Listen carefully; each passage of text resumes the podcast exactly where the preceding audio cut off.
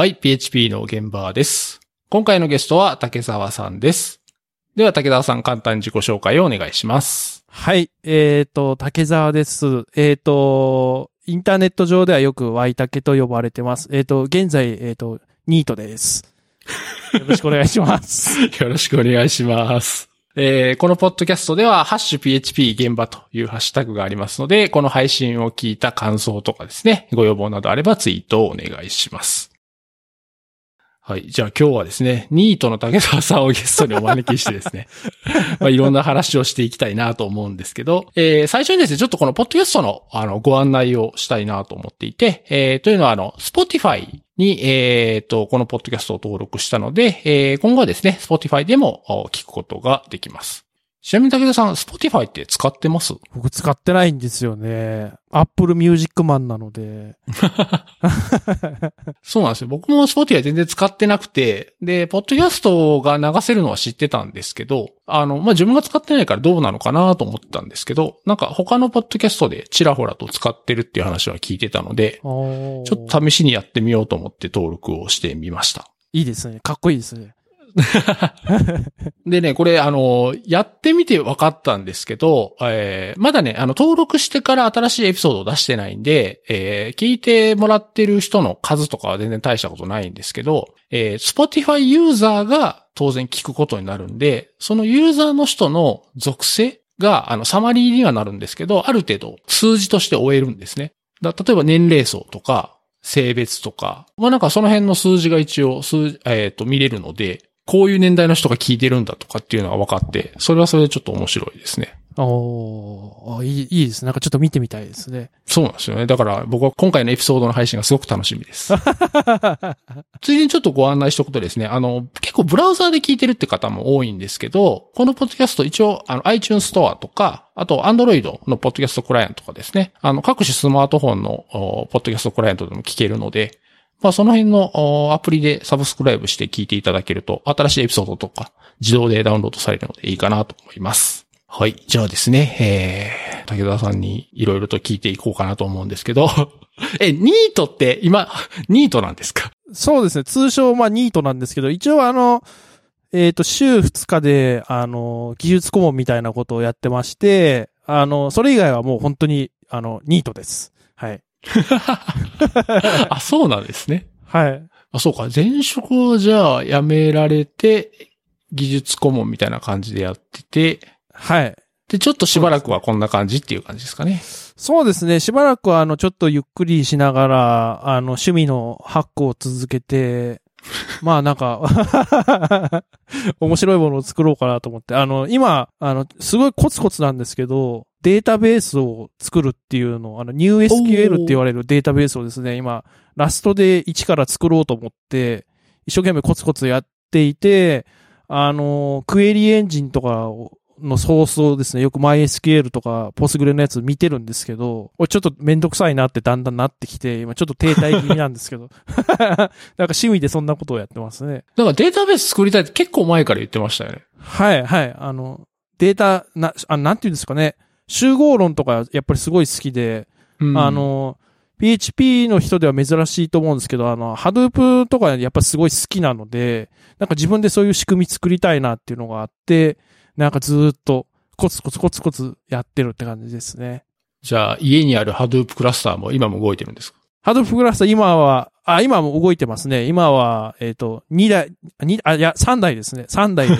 動いてますね。はい。まあ、家に Hadoop クラスターがある人もね、割と Web アプリケーションエンジニアだと少ないかもしれないですね。いや、多分、多分結構マニアな方だと思いますね。はい。いや、いいっすね。じゃあですね、今日はですね、えー、まあいろいろとお話をしていきたいんですが、あまずですね、きっかけ、今回の収録のきっかけとなったのはですね、あの、竹田さんがこの間ツイッターでですね、ポロッと、ちょっと DDD の話をどっかの勉強会でしたいな、みたいなことをちらっとツイートされててですね。で、それを見て、じゃあ、勉強会も最近あんまないんで、収録しますかということで、今回の収録となっているので、ちょっと DDD の話からやりましょうかね。はい、はい。いいですよ。で、武田さんが話してみたいなと思ってた DDD 話ってどんな感じなんですか？まあ、あの、僕が思っていたのはですね、あのまあやっぱりこうツイッターとか見ると、皆さん DDD って結構実装パターンと結びついてこう考えてしまいがちだと思うんですけど、まあ僕もやっぱ最初やった時 DDD って言葉聞いても、はてなというか、本は読んだけど、じゃあど、これどうやって実装するの？みたいなところにやっぱ目が行きがちなんですけど、そそうじゃなくてやっぱり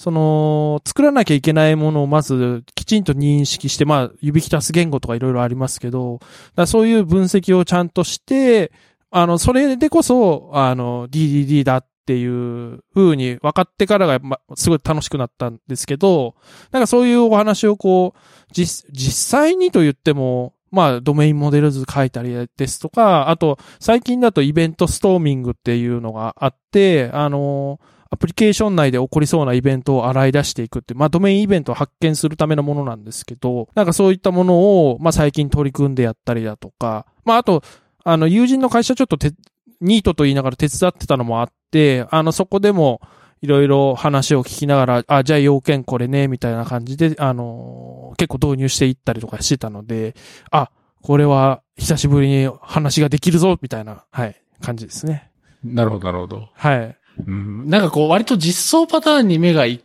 て、あの、目が行くのは別にいいんですけど、割とこう、たくさんパターンが紹介されてたりするので、なんかそれにこう、圧倒されてしまって、なんか DDD いらんやろみたいな風になるのが、なんかちょっともったいないなっていうのは僕も感じるところですね。はい。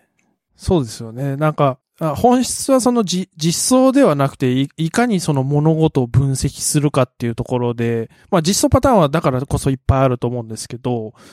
だからなんかもっとそういうところにこう皆さん向いてほしいなと思うんですよね。で、そのためになんか第一歩で、あの、境界づいたコンテキストですかね。あれを制すれば DDD は制制することができるんじゃないかって結構思っていることがあって、まあ集約もそうなんですけど、あそこをやっぱり、あの、見つけるのって、あの、いかに人と話をして、まあ、利害関係者って言えばいいですかね。いろんな人がたくさんいると思うんですけど、と話を聞いて、あの、あの人とこの人は言ってることは実は違うんだよ、みたいなのを見つけることがやっぱり第第一で、で、それをこう、まあ、実装で言うとディレクトリ切っていって、えっ、ー、と、エンティティはなんとか、コントがエンティティとか、まあ、ディレクトリはなんとか、なんとかで、みたいな風に、あの、初めて多分、そこで、こう、完成、完成というか、最初の走り出しができると思うんですよね。あの、 value object ももちろん当然そうなんですけど、そこをですね、僕すごい大事にしてて、なんかそれをこう、皆さんにうまく伝えたいなと思ってますね。うんうんうん、はい。そうなんですよね。あの、割と、特にそのビジネスアプリケーションとか、まあ、ビジネスアプリケーションに限らずですかね。まあ、どんなアプリケーションでも、システム化する対象のドメインに詳しい人、いわゆるまあ、ドメインエキスパートって言われるような人から話を聞いて、で、それをシステム化していくっていうのは、多分どんな方法を使ったって一緒だとは思うんですよね。なので、なんか割となんかその辺の、まあ、いわゆる要件定義な話とか、そういうところってみんななんかあの、なんとなくは知っているっていう前提があって、で、そっから DDD の話がドンとやってくるんで、割となんかその前半のその対話と分析とかモデリングのところってもうみんな知ってるっていう前提で目新しい実装パターンの方に目が向きがちなのかなと思うんですよね。ああ、そうですね。まあ僕もやっぱり最初の頃はそうでしたから、それは別に、あの、悪いことじゃないし、僕自身は実装パターンから学ぶっていうのは別にそれはそれで得るものもたくさんあるんで、うん、それはそれでいいんですけど、なんかそこだけに疲弊しちゃうのはちょっと、うん、なんかそれだけじゃないんだよっていうところは、なんかうまく広まるといいなとは思いますけどね。そうですね。なんかこう、実装パターンを見て、こうやって、うってなるのが、ちょっともったい、やっぱもったいないなと思うんですよね。なんか、あの、DDD ってやっぱり得るものがすごい大きいと思ってまして、あの、例えばそれを発展させれば、あの、マイクロサービスアーキテクチャとかにももちろんなりますし、あとはその、なんていうんですかね、あの、い、いろんなものに応用できるんですよね。あの、まあ、単一責務の原則とかにもいろいろ出てくるんですけども、あの、繋がったりするんですけども、例えば僕なんかは、あのーまあ、PHP も好きで、あとはデータ処理ですね。まあ、Hadoop とかもすごい好きなので、まあ、そういったところをいっぱい触るんですけども、そういった時に、あの、データの扱い方とかっていうのも、まあ、DDD ので出てくる実装パターンほどさすがにストリーム処理とかは重厚には作らないんですけど、うんうんうんあ、の、クラス、じゃあこういう風にして処理はここに書いてとか、あとは、あの、こういうイベントが飛んでくるから、じゃあここは、あの、こういう風にコンテキストも違うし分けとこうかとか、まあいろいろちょっと、あの、テクニックがたくさんあるんですけども、なんかそういうところに結構活かすことができるので、なんか、実装パターンだけ見て、うっ、これはいらないぞっていうのはやっぱりすごいもったいないと思うんですよね。うん。はい。ら割と実装のパターンは、あの、取捨選択すればいいかなと思っていて、あの、自分たちに必要がないものは別に無理にも当然使わなくてもいいですし、うん、なんかそこは分けて考えてもいいかなと思いますけどね。そうですね。まあ、先に、あの、なんて言うんですかね、まあ、分析方法とかモデリングっていうのをやらないといけないので、そこら辺がこう、結構得意じゃない人が、やっぱりエンジニアって多いのかなっていう気がするんですよね。なんかこう、ちょ、ちょっと人と話すのが嫌だなとか、なんかそういう気分じゃないなっていう、あの、思うことも多分たくさんあると思うんですけど、で、も、そ、それでやってしまうとどうしてもその、なんて言うんですかね、そのチ、チ、チームの一員っていうわけじゃないですけど、その、プロ、あの、関わるプロジェクトに対してこう、正面から向き合えないんですよね。で、どうしても要件来た時に、じゃあ実装パターンこれでみたいな風になっちゃうので、で後でできてみたら、あ、全然違うじゃんみたいなこともまあ多分よくあると思うんですけど、なのでその、人と話をするとかっていうことはすごい大事だよっていうのは、まあツイッターでも僕はずっと言い言い続けてる気がするんですけど、うん。はい。そこから、そこからですからね、やっぱり DD は。うんはい。そうなんですよね。なんかこう、割と、えーインフラストラクチャーの、えー構造とかに、アプリケーションのモデルも引きずられるってことがよくあるかなと思っていて、特にそのデータベースのテーブルレイアウトが、そのままアプリケーションのモデルとして、あの、レイアウト含めて、そのまま移行して使われるっていうことも、なんかよく見るかなと思うんですよね。うん。だから、そういう、もちろんそれが正の場合もある、正しい場合もあるでしょうけど、えーあくまでもアプリケーションで扱うドメインは、例えばビジネスだったらビジネスの要件がやっぱり対象ドメインなので、それとデータベースのテーブルレイアウトは、それはまだ別の関心じゃないですか。それはデータをいかにストアして取り出すかっていうところが仕事なわけであって、それとビジネスのドメインっていうのは必ずしも一致しないっていうことがやっぱあると思うんですよね。そうですね。はい。うん。だからそういうのをこう分けて考えてアプリケーションのモデルを作るんですよっていうのが、なんか割とこう肝かなと僕は思いますね。そうですね。まあ、たまたまその、いわゆるエンティティがデータベースの構造と一緒になることはあるとは思うんですけど、でも、その、まあ、先ほど言ったその、境界づいたコンテキストみたいな話になってくると、多分データ構造と全く別な次元の話になってくるので、例えば商品っていうテーブルを作った時に、まあ、商品じゃプロダクツっていうテーブルを作った時にですね、あの、まあ、これ実際にあった話なんですけど、あるチームでは商品っていうのは、その、まあ、商品名だとか、あとは、まあ、いろいろ細かい、まあ、商品の詳細とかも含むんですけど、であるチームでは、その商品っていうのは、あのまあ、配送業者に関係する商品なので、こう数える単位も違うんですね。で、うんうんうんそこには商品の詳細とか別にどうでもよくて、えっ、と、商品の大きさだけ分かればいいみたいな形になっていって、それが一つのアプリケーションの中で実は混在してる。これってもう明らかに、あの、同じ products っていうテーブルを使おうとし、あ使ってそのままエンティティにすると、片方のエンティティにはいらない情報がくっついてきて、片方にもまたいらない商品詳細とかがついてくるわわけですよ。で、これ、れって、まさしく、あの、境界線がもうわ明らかにわかるので、これとこのエンティティは別だよっていうのが分かってくるじゃないですか。なので、データベースと、あの、そのエンティティっていうのは全く別物っていうふうに考えた方がいいよってはよく言いますね。なんかその辺はやっぱりこう、フレームワークとかの、あの、流儀っていうか、そこになんか割と思考が引きずられてるところは結構あるなと思っていて、はい。まさにその OR マッパーとか、まあ OR マッパーっていうよりはアクティブレコードですね。アクティブレコードが割とテーブルと1対1のモデルを作るっていうような構造になってて、もちろんそれは、あの、それはそれで一つの形なんですけど、それだけじゃないっていう。一つのテーブルに対して一つのモデルしかないわけじゃなくて、あくまでもデータの置き場でしかなくて、データストアは。そっからどう持ってきて、アプリケーションのモデルにするかっていうのはまた全然違う話なので、うん、なんかそれがこう分離して考えれるようになると、だいぶこう、ドメインをアプリケーションで表現するっていうところが、ちょっと見えてくるのかなと思いますね。そうですね。まあ、まあ、あれですね。あの、よく言うインピーダンスミスマッチってやつになってくると思うんですけど、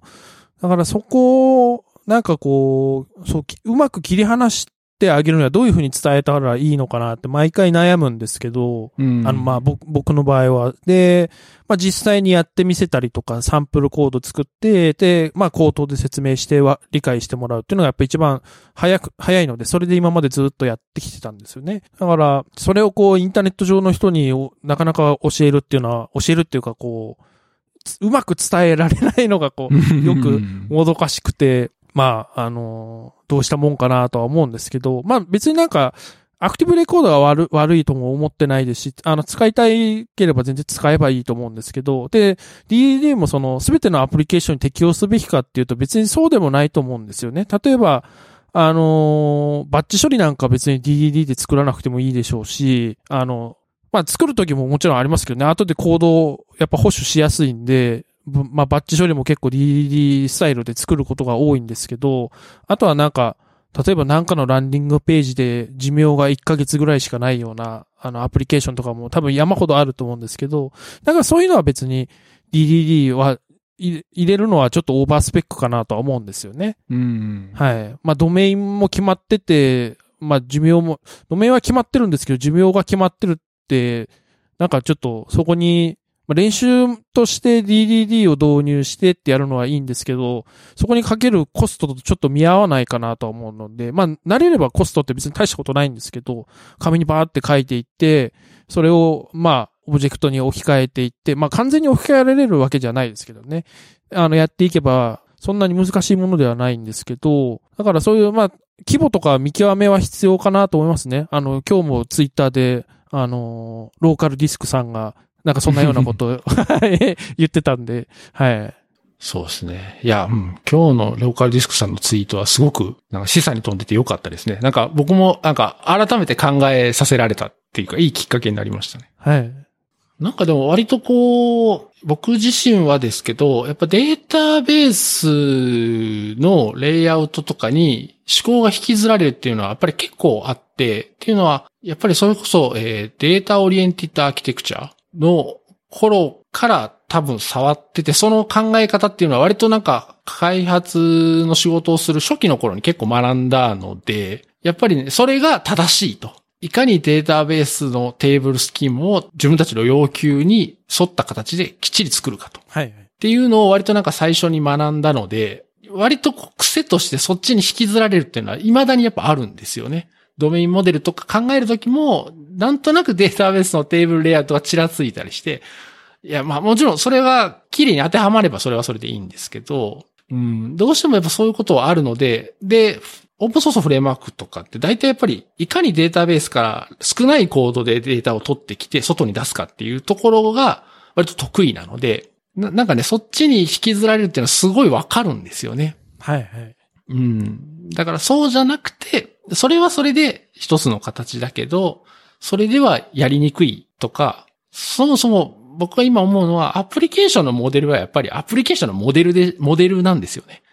データベースのテーブルは、それはあのデータベースの都合で格納するものなので、それは別でやっぱ考えた方が整理もしやすいと思うんですよ、頭の中を。なんかそんなことをやっぱりよく考えたり、あと人のを見てたり、やっぱ感じたりしますね。うん。そうですね。なんか、あのー、結局その、ビジネスロジック、まあ多分どっちかに寄っちゃうと思うんですよね。あの、アクティブレコードが使いやすい形でテーブル設計を例えばしてしまうだとか、これは多分よくある話ですし、あとは特定の要件が、例えば検索でこういう複雑なのがあるから、じゃあここは行でこうパーンと入れれるような設計にしようみたいな形も多分あると思うんですね。うん。で、やっぱそういう風にしてしまうと、どうしてもデータベースの設計にアプリケーション自体が引っ張られてしまうことになっていくと思うんですよね。で、それこそ、あの、最初はいいんですけど、後から機能追加した時にどんどん実装が複雑になっていって、テーブルも複雑になっていってとか、やっぱり、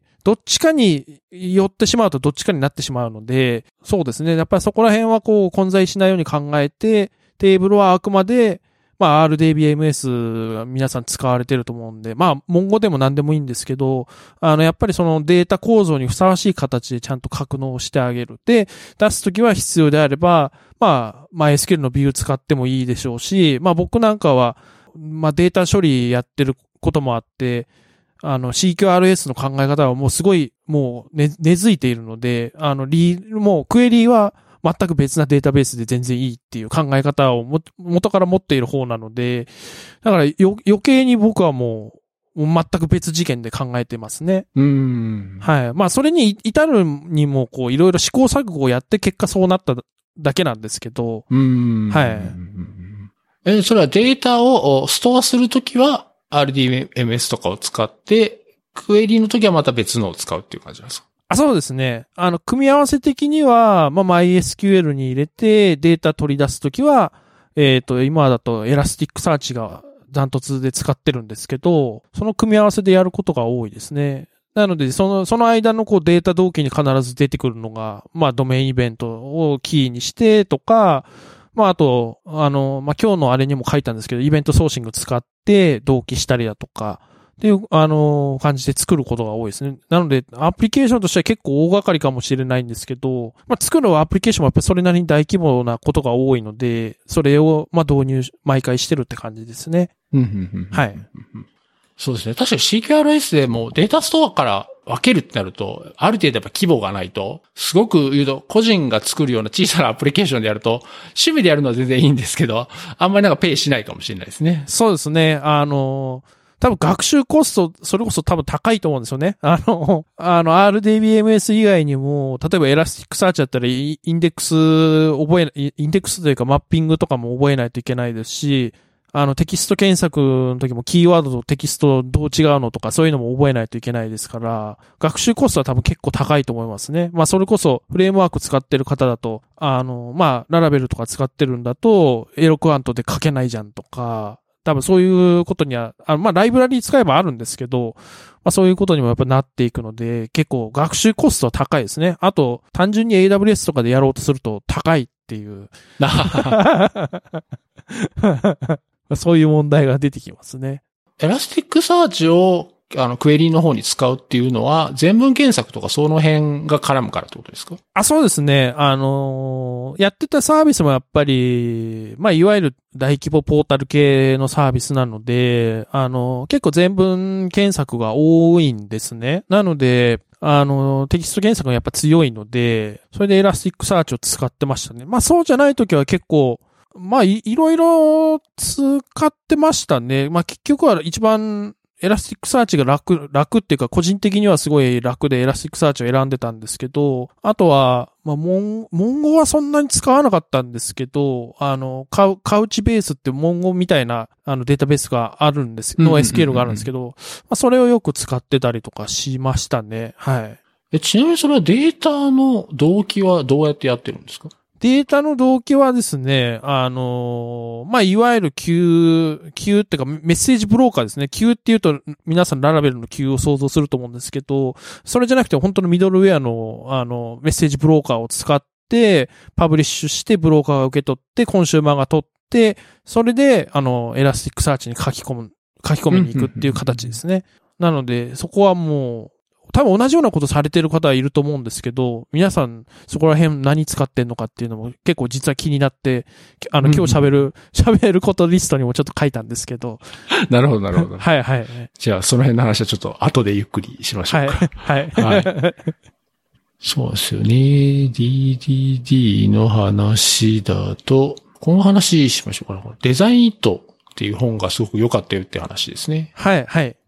デザインイットですね。これ、あの去年、去年2019年に出た本なんですけど、2000、初版が2019年11月の21ですね。で、オライリーから出た本、プログラマーのためのアーキテクティング入門というやつなんですけど、これ、あのー読んでいて、あのーなんていうんですかね、DDD これからまさにやろうっていう人とかに特におすすめなんですけど、あの、い、いかに要件を分析して、まあ、まとめていくかとか、なんかそれをやるためには、あの、どういったスキルが必要で、こういう風にした方がいいよみたいなのが、すごい書いてあるんですね。で、あの、例えば、あの、ステークホルダーに共感するっていうところがあったりとか、まあ、ステークホルダーって利利害関係者ですよね。で、あの、この人はこういうことを言ってて、この人はこういうことを言ってるよっていうのを整理するためにマップを作りましょうとか、これ、すごいいいなと思ったんですよね。で、あの、ビジネス目標をそれで発見して、あの、本当に、顧客が本当に必要だったものは、みたいな感じで、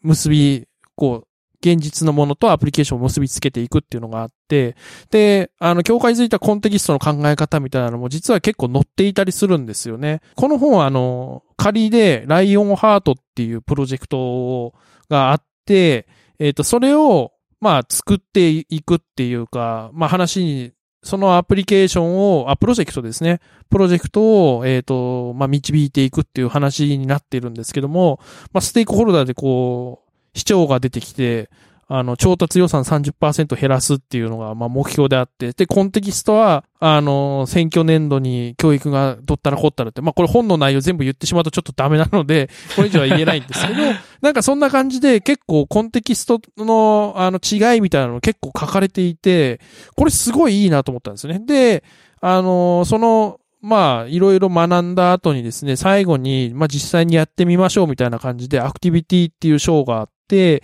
で、そこにですね、なんて言うんですかね。あの、まあ、ド、ドメインモデルを書いてみようとか、まあ、まさにして、アーキテクチャを実際に紙に書いてみようとか、えっ、と、シーケンス書いてみようとか、まあ、そういうこともあったりとか、だとか、あとはイベントストーミングやってみようとか、結構、これ体験しながら学べてすごいいい本だなと思ったんですよね。で、もちろんアジャイルでもおなじみなあの、インセプションデッキとかも載ってるんですけど、で、この本見たときに、あの、あ、これは、もっと早く読んでおけばよかったなと思いましたね。これちょ、うど僕今年読んだんですけど、出た時にこれ読んでおけばよかったなと本当思いましたね。うーん。はい。これは、おす、個人的にめちゃくちゃおすすめですね。うん、僕もこれ、さらっと読んだんですけど、確かにすごくいい本で、僕は最初なんかこう、アーキテクチャーの本なのかなと思ったんですよね。まあ一応はいはいはい。アーキテクチャーの本ではあるんですけど、いわゆるアーキテクチャーパターンだけの本ではなくて、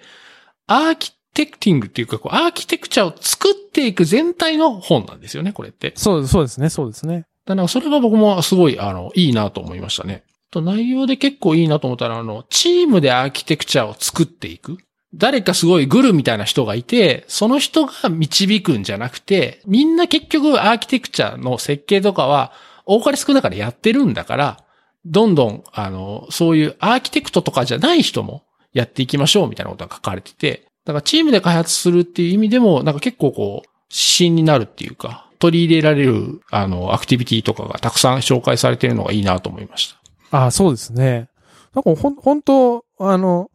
まあ、いわゆる DDD 本とかにこう挫折した人とか、結構これ前提知識で読んでみると結構いいんじゃないかなと思うんですよね。うんまあ、確かに、あの、題名がこうアーキテクティング入門なんで、本当に、いわゆるソフトウェアアーキテクチャの本なんじゃないかって期待する人は多分すごい多いと思うんですけど、やっぱその前提が学べるので、これ、もう、もう一押しですね。そうですね。あの、DDD という用語は多分なかったような気がするんですけど、もうそれはなんか当たり前のこととして書かれてるんで、なんかこう、どういうふうに DDD というかそのドメインを中心にソフトウェアを設計するかとかっていうところは、割とこう、血の通った内容が書かれてるなって感じはします。そうですね。ドメインって言葉はそうですね。あと、ドメインは出てくるんですけど、DDD はな、言葉としては出てないんで、あ、あまり、だからその、重厚な DDD の話だっていう、多分前提知識なくて読めるんで、すごい、すごいいいと思うんですよね。まあ、ところどころにそのドメインって言葉は出てくるんですけど、これすごいいいですよ。僕、日本語の書籍でちゃんとして、ちゃんとしたものでイベントストーミング読めてよかったなと思いましたね。まあ、今まで海外のあの、本当の、あの、英語の書籍しかなかったので、書籍って言ってもあの、確かウェブで売られてたと思うんですけど、うんうんうんうんうん。そうです、そうです。それが、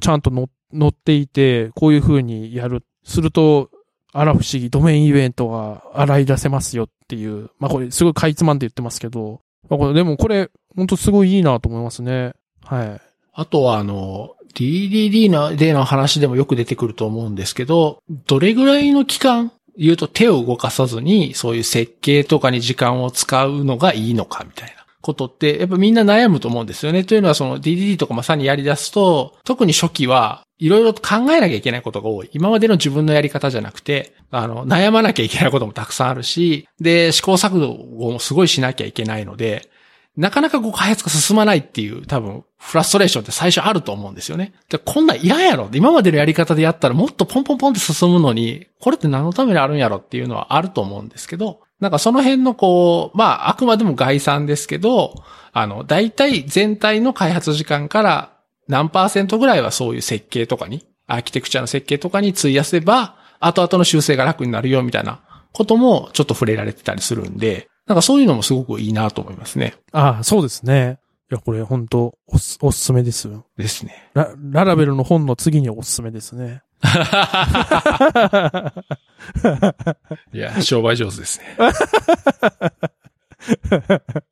そうそう。で、あ、そうそう。なんか似たような話で、コラムにちょっと書いてあったんですけど、1時間の設計が1ヶ月のコーディングに相当するみたいなフレーズがあってですね。はい、はい。だから、あ、これもすごくいいなと思いますね。なんか1時間こう手を止めてちゃんと設計を考えたら、結局その後1ヶ月分のコーディングで、ああだこうだってやることよりも、あそっちの方が効率いいですよみたいなことが書いてあるんですよね。はい、はい。うん。もう本当これもういい、いい以外ないですね。まあだから、あれですね、そのソフトウェアのアーキテクチャの話がすごい知りたいって人にとっては、最初の章とかちょっと、あれなんか思ってたのと違うって思うかもしれないんですけど、ああ、そうですね。うん、そこはちょっと注意が必要ですね。はい。後半になっていくとだんだん面白くなっていくんですよね。うん。あのーみんなでやるっていうのは、あ、た、多分、アーキテクチャデザインスタジオを開くっていうやつですかね。これみんなでやったりするんですけど、ここら辺から結構、あの、ショーとしては面白くなっていったりとか、まあ僕は結構最初から面白くて読んでたんですけど、後半に行くに従って、こう、より、まあ、そのドメインモデルに近しいものが結構出てくるので、まあまあ、まさにこう、モデルの作り方みたいな、メタモデルの話とかも結構出てくるので、これ、そう、そうですね。だから、買って最初で違ったやと思って読まないのは、すごいもったいないなと思うんで、まあ、題名もちょっと悪いのかもしれないですけどね。プログラマーのための アーキテクティング入門って、あ、なるほどってこう、それで買う人も結構いるんですよ。はい。うん。確かにこれは。うん。あと、みんなで読むと確かに面白いかもしれないですね。ああ、そうですね。うん。みんなで読んで、その、特に後半のそのアクティビティのカタログみたいなところは、一個ずつ試してみるとか、良さそうですね。うん。うんうんそうですね。DDD の話は、そんな感じですかね。そうですね。あと、まだ、まだ言っても大丈夫ですよ。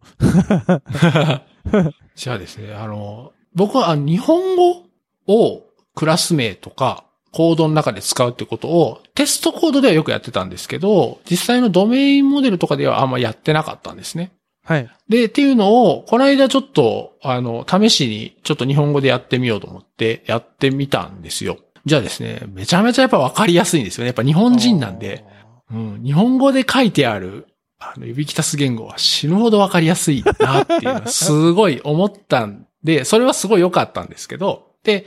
コードを書く文に関しては、例えばメソッド名だったら、プレフィックス。だから、まあよく、えっ、と、メソッド名で最初動詞にすると思うんですけど、そこだけ英語にして、その後ろの名詞は日本語にするみたいな感じでやったら、例えばまあ、えー、find ってやれば、find のメソッド名がざっと出てくるんで、あとは選ぶだけなんで、別に日本語を打って変換とかしなくても、結構コードが書きやすいので、あ、それはちょっと工夫すればいいなと思ってやってたんですけど、それを、そのコードをもディプロイしてシップした後に、まあ、仕様変更が入ったりとか、まあ、いくつかこう、運用をずっとやってたんですけど、やってるとですね、やっぱり指たす、指きたす言語って結構やっぱ変わっていくんですよね。はい、はい。ももともとはこういう言葉だったけど、よくよく掘り返してやっていくと、実はこういう言葉に変わりますとかって、まあ割とよくあると思うんですよね。まあそうやってこうどんどん変化していくっていうのもまあ、あの一つの特徴だとは思うんですけど、今までは日本語の指きたす言語を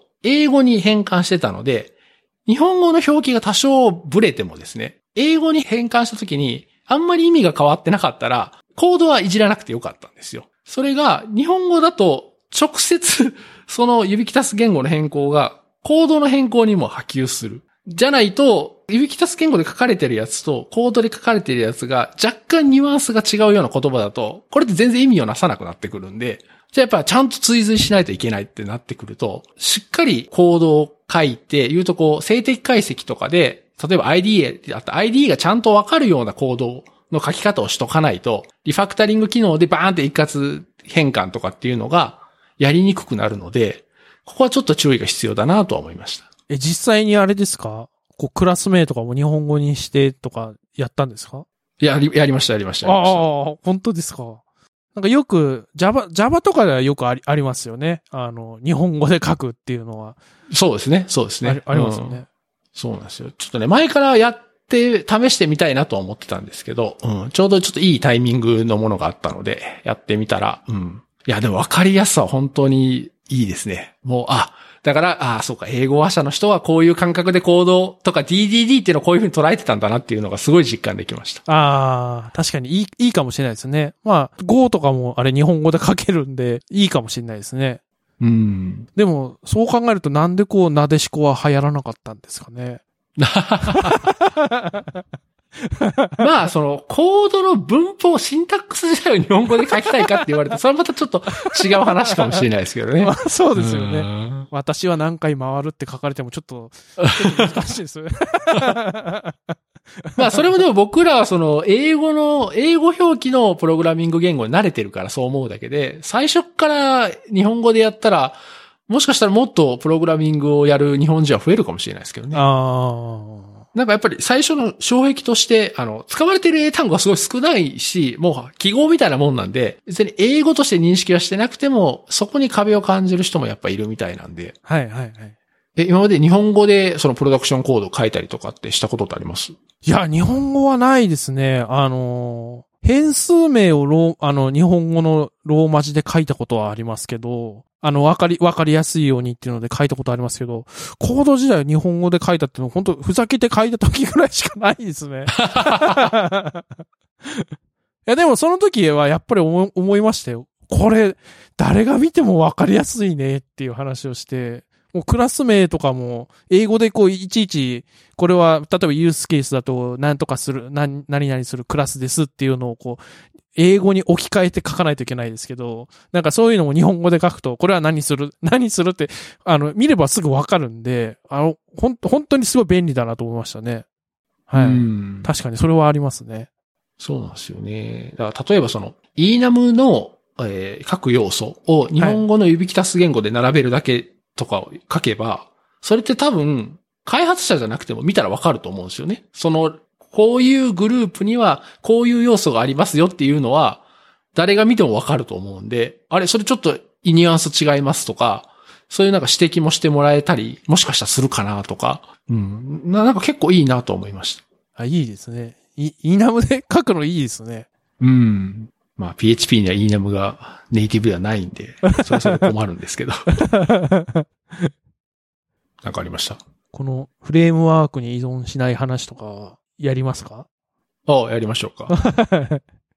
よく、その、DDD というか、まあそのレイヤードアーキテクチャの話とか、クリーンアーキテクチャの話とか、まあそういった話で、まあドメインの処理、ドメインのオブジェクトとか、まあ言うとビジネスロジックみたいなコードを書くときって、えー、データベースアクセスとか、そういう実装の詳細ってインターフェースに置き換えたりとか、まあ何かしらの方法で隠蔽して、そのビジネスロジック書かれてるメソッドとかからは、まあ追い出すっていうことをよくやると思うんですね。で、その時の表現で、その、まあドメインのクラスから見れば、ドメインオブジェクトから見れば、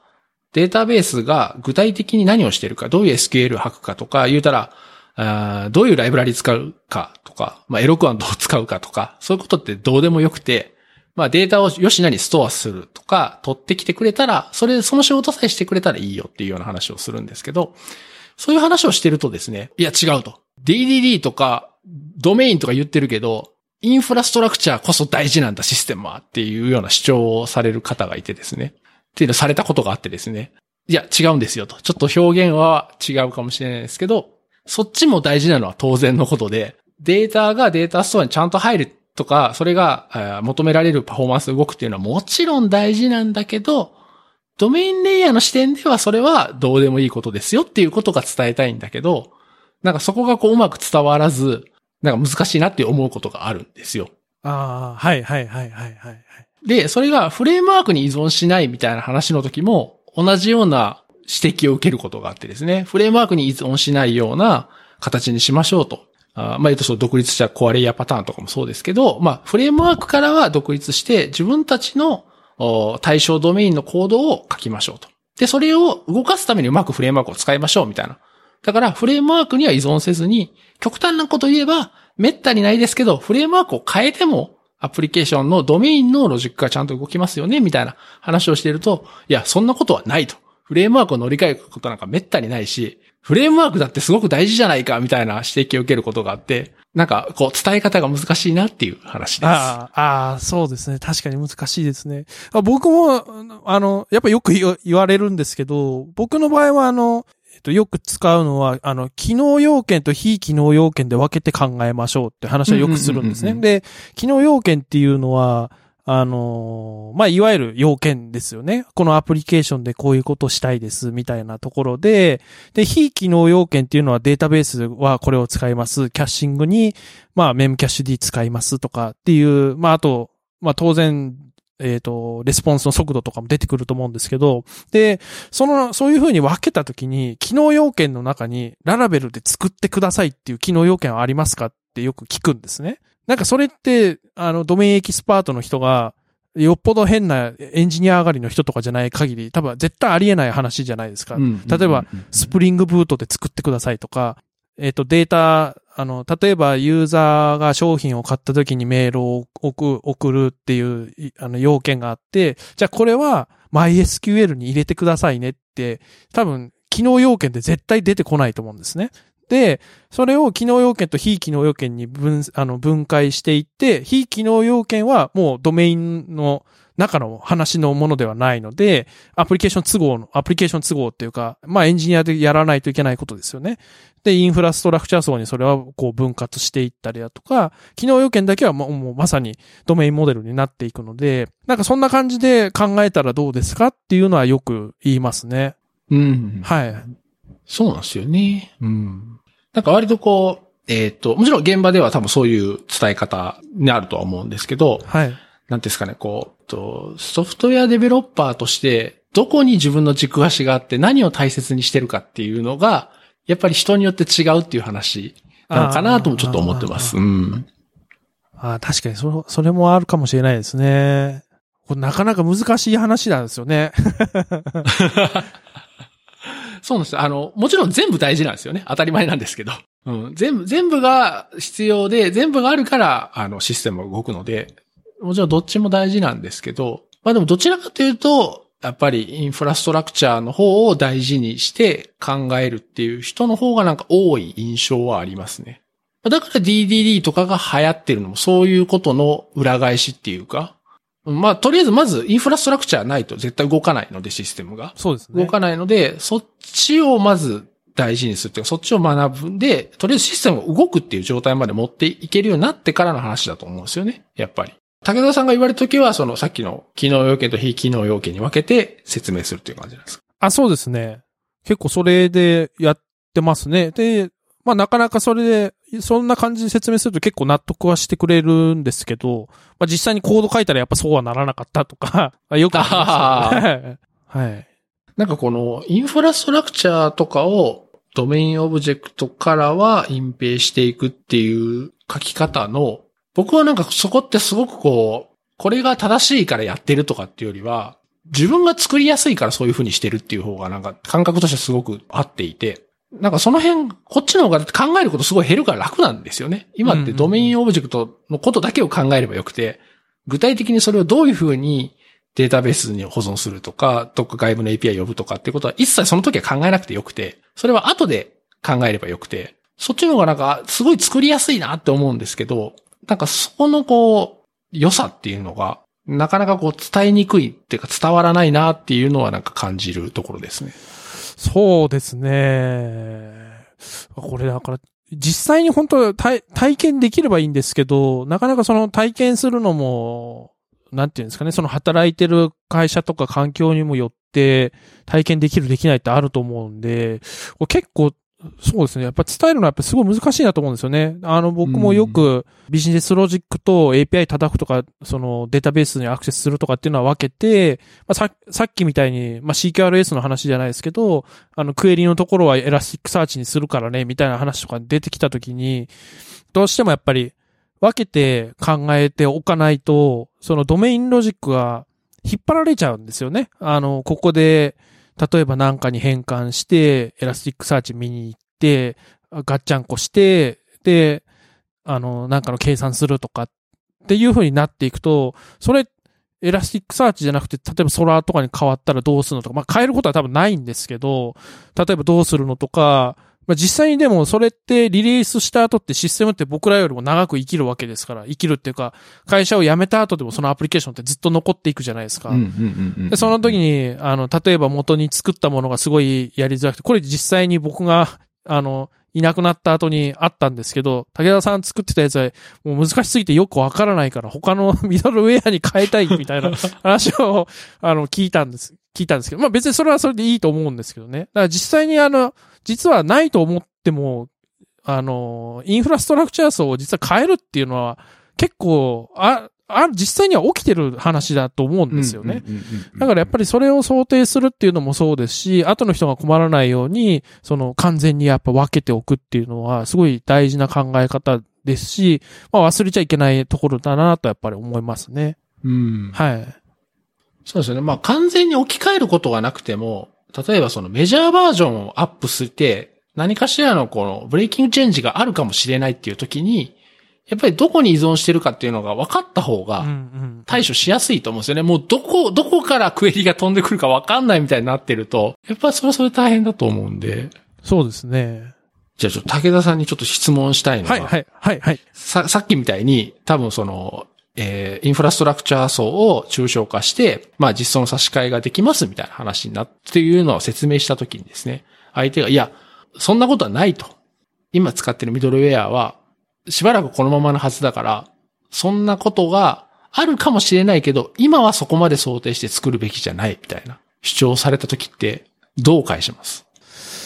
わあ、難しいですね。その時の、やっぱりそその人の環境を聞く、聞くことがまず最初にやるかもしれないですね。あの、例えばどのぐらいの規模でやられてるんですかとか、で、まずなんか相手の背景を知ってから答えることが多分多くて、多分僕に質問する方は皆さん多分そういう印象があるとは思うんですけど、なんかいきなりこれ、これですとは言わずに相手のやつを聞いて、でから的確な答えになるかどうかわかんないですけどね。で、それで答えることが多いので、結構可変するといえばしますね。で、明らかになんか、えっ、ー、と、作って納品して終わりみたいなパターンも確実にあるんですよ。で、そういう場合って、話に聞くと、あ、じゃあそれだったら別にいらないですよね、みたいな話になりますし、なんか本当まあ、や、やぐにじゃないですけど、まあ、余計なことしない方がそれだったらいいですねとか、あとは、なんかサービスをしばらく運営してるところだったら、あの、例えば、まあ、SQL8 から、あの、ポスグレに変えますみたいな話ももしかするとある、あと、あとあるかもしれないですよねとか、サービス育った時に、例えば、まあ、違うデータベースにとかってあるかもしれないですよねみたいな話はするんですけど、まあ、そんな、そんな具合で答えますかね？でまあ、明確に、明確な答えをちょっと与えてあげられないなっていつも思うんですけど、それ系の質問の時って。そうですね。まあだから可能性としてはないとも言い切れないですし、あるとも言い切れないじゃないですか。やっぱ人によって結構違うので、そうですね。だから、ポータル系のサービスをやられてる会社の方だったら、あの、技術のトレンドって結構変わるんで、差し替えでするようにしといた方がいいですよ、みたいな話はよくしますね。結局やっぱり、まあ、さっきのお話に通じるんですけど、あの、今いる人たちが辞めた後に入ってくる人たちとかが違う技術を取り入れたいんだとか、まあその時に違うデータベースが流行ってそれに変えたいんだみたいな話で絶対数年後とかにやってくると思うので、まあ SQL サーバーみたいにこう2008年がずっと使われ続けてるみたいなこともあるかもしれないんですけど、でも、やっぱり、あの、いなくなった、僕らがいなくなった後に必ずそういうのってやってくるとは思っているので、一応そういう話はして、まあ、その場は納得し、納得していただいてるかどうかはわからないんですけども、まあそういう感じで返すことが多いですね。はい。なるほど。まあ僕自身はちょっとさっきも触れましたけど、なんかあんまり実装の差し替えにメリットを感じなくてもいいんじゃないかな。そこをなんか強い動機にしなくてもいいんじゃないかなとは僕は思うんですよね、よく。はい。うん。だから、まあさっきも触れましたけど、まあなぜ作りやすいとか、その関心を減らしていくとか、っていう観点の方が、なんか取り入れやすいのかなとかはなんか思ったりしますけど、でも実装の差し替えの方がね、メリットとしては伝わりやすいんですよね。まあそうですよね。テストテスト書きやすくするあ、そうです、そうです、そうです、そうです。そうなんですよね。いや、なんか、うん。多分その辺の議論を経た後の意見として、あの、そのテスタブルにするためとか、実装の差し替え、起こりもしない実装の差し替え、まあ本当に起こるかどうか別にして、のためになんかそういう風な構造にするのは嫌だみたいな意見も、やっぱちらほらと見聞きするので、だからなんかあんまりそっちにこうメリット大きすぎない方がいいのかなと思ったりしますね。うん、うん、うん、うん。まあ、確かにそうですね。まあ難しい質問ですね。うん、そうそう、いや、どう、どう答えるのかなみんなどうやって答えてるのかなっていうのはすごい思うんで、僕もそこなんかもどかしくて、僕はどっちかというとその実装の差し替えよりも、さっきのその、ドメインモデルのその関心を減らす。技術詳細のことは考えなくていいように、インターフェース置いて、まあ、外に追い出しましょうみたいなことを伝えるんですけど、割となんかこの辺ってこう、頭で理解するっていうよりは、自分でコード書いて、体で理解するっていうか、感覚的なところもちょっとあると思うんですよね。これのなんかこうメリットをはっきり感じるには。だから、一緒にコード書きますかみたいなことをやらないと確かに伝わりづらいだろうなと思えて、うん。そう。ちょっと聞いてみたかったですよね。どうやって伝えてるのかなと。僕の場合はさっきみたいな感じですね。まあでも、確かに言われることもわかるんですよね。あの、ドメイン、ドメインっていうかまあビジネスロジックの中に、そのデータベースの処理出てきた方が確かに考えやすいし、確かに処理としてはは早いのはそれはそうだとは思うんですよね。だから、それもわ、分かった上で答えないと、答えないとっていうか、メリットを話すっていうのは、やっぱり、そ、それを体験してみないと、やっぱりわかんないと思うんですよね。だ、さ、先ほどのその感覚的なものもそうですし、実際にそういう差し替えが本当に起きた時とかに、初めてやっぱりわかることなので、そうですね。だから、ま、まあそうですね。一緒にコード書きますかって、やっぱ、結局は、結局はなるかもしれないですね。じゃあ、チームの人とかでも多分そういうことって出てくると思うんですよね。なんか、み、みんながみんなその、ドメインレイヤーからはインフラストラクチャーを追い出してとかっていうのはきっちりできる人ばかりではないと思うので、そういう時はじゃあもう一緒にコード書きながら体験してもらうっていう感じなんですあ、そうですね。あの、ワークショップ実際にやって、で、実装例とかももう見せたりとかして、で、この場合はこういう風になりますよとか、まあ僕の場合は、あのー、ドメインの中で、あの、スペシフィケーションパターンっていうの結構好きなので、で、あの、あの中でこう、クリテリアビルダーみたいなの作って、そこから、あの、インターフェース通じてクエリを投げるみたいなことをよくやるんですね。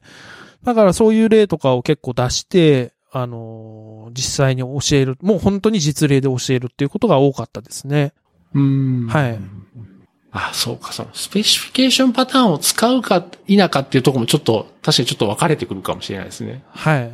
うん。なんか割とこう、クエリに必要なパラメーターだけを DTO なり、まあ PHP で言うともう、アレイとかでドーンって渡して、あとはインフラストラクチャーが吉野にやってっていう作り方もあるので、うん。どこまでそのきっちり作るかっていうのは確かにちょっとそこも細かく言うと分かれてくるかもしれないですね。そうですね。まあそこら辺は多分結構好みだったり、その手掛けるやっぱアプリケーションの大きさとか、ど、どこまでこう単一積分の原則で作りたいかに多分寄ってくると思うので、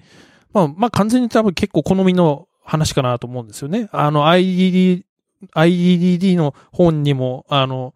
まあそんなようなこと書い書いてましたから、まあ結構この好みの問題かなとやっぱ思い、思いますけどね。そうなんですよ。だから、実装パターンを全部使わなくてもね、いいっていう、まあ、そうなんですよ。そう、そうなんですよ。だからもしかしたらリポジトリパターンとかも使わずにうまくできる方法も多分あるあるんじゃないかなと思うんですけどね。まあそれを見つけようとは思わないですけど。はい。まあ、リポジトリパターンも、まあ、あれはあれで、その、それこそ、境界づけられたコンテキストの中で、あの、集約とかを、まあ、出し入れする。それを、まあ、抽象化するっていうパターンだと思うので、なので、なんかこう、いわゆるその、ポートアダプターの、あの、アダプターほど、こう、自由度があるわけじゃないんですよね。あそうですね。はい。でまあ、もちろんそれが良さでもあるんですけど、そういう意味では、まあ、リポジトリパターン使わずに、いわゆるポートアダプターだけで作るっていうのも、まあ、一つあるかなと思いますね。うん、うん、うん。そうですね。ああ、いい、いいですね。ドメイン、DDD の話はやっぱりいいですね。うん、そうですよね。いや、でもね、ちょっと思いました。まあ僕が割とそういう話ばっかり振ってるっていうのもあるんですけどね。やっぱりね、ボリューム的にはね、やっぱり実装寄りの話が多くなるっていうね。っていうのは、うんあの、なんですかね。話しやすいんですよね、実装の話って。コンテキストが割とわかりやすいんで。はい、はい。そうなんですよね。その前の対話とか分析ってやっぱりこう、対象が、まあももちろんその、まさにドメインスペシフィックな話になるんで、なかなかこう、話しづらい、その同じコンテキストにいる人同士じゃないと話しにくいっていうところはちょっとあるかもしれないですね。あ確かにそうですね。うん。だから勉強会とかではどうしてもやっぱ実装寄りの話がたくさん出てくるっていうのは、まあしょうがないかなっていう感じはしますし。うん。そうですね。でもこ、ここがやっぱり個人的には一番大事なところかなとは思思うんですよね。うん。ですね。うん。はい。なんかやっぱ考えていったらそうなりますよね。まあ何のためにこういうアーキテクチャにするんだろうとか、なんかいろいろ考えていくと、当たり前ですけど、元の要件をちゃんと反映しているシステムじゃないと当たり前ですけど意味ないし。で、その、リリースした後もね、どんどんどんどんこうブラッシュアップしていくんで、どうやってその、このサイクルをうまく、その、いろんなステークホルダーを交えて回していくかみたいなのがやっぱり大事になったりするので、結局なんかそこに立ち返るというか、まあ、それこそよくある話で、銀の弾丸はないなっていう、割とそういう泥臭いことをやっぱ地道にやっていくしかないんだなっていうのは、うん、思いますね。はい。まあそういうドメインエキスパートの人とかとやり取りするときって、竹澤さんなりなんかこう話をうまく引き出したりとか、信頼関係を作ったりとか、なんかこういうことをちょっと工夫してるとか気をつけてるみたいなんてなんかあります？ああ、まあや、やっぱりじ実現したいことを引き出すのが一番だと思っているので、あのーまあ、あれ、あれやりたい、これやりたいみたいな話が、まあ最初にやっぱ出てくるんですけど、で、それって結局、な、何を実現したいためのものなんですか？みたいな形で、結構話すことが多くて、で、あのーそこから、なんて言うんですかね、ドメインエキスパートの人も、あのーまあ、自自分の中のアイディアをこうブラッシュアップしたりとかって、まあ、そういう、そういうふうにこうみ皆さん多分やっていくと思うんですけど、なので、あのーなんか出た言葉をそのままボンって受け取るんじゃなくて、なんか背景にあるものを必ず聞くようにしてますね。はい。あとはこう、飲み飲みに行って仲良くなっとくとか。そ そういうのはありますけど。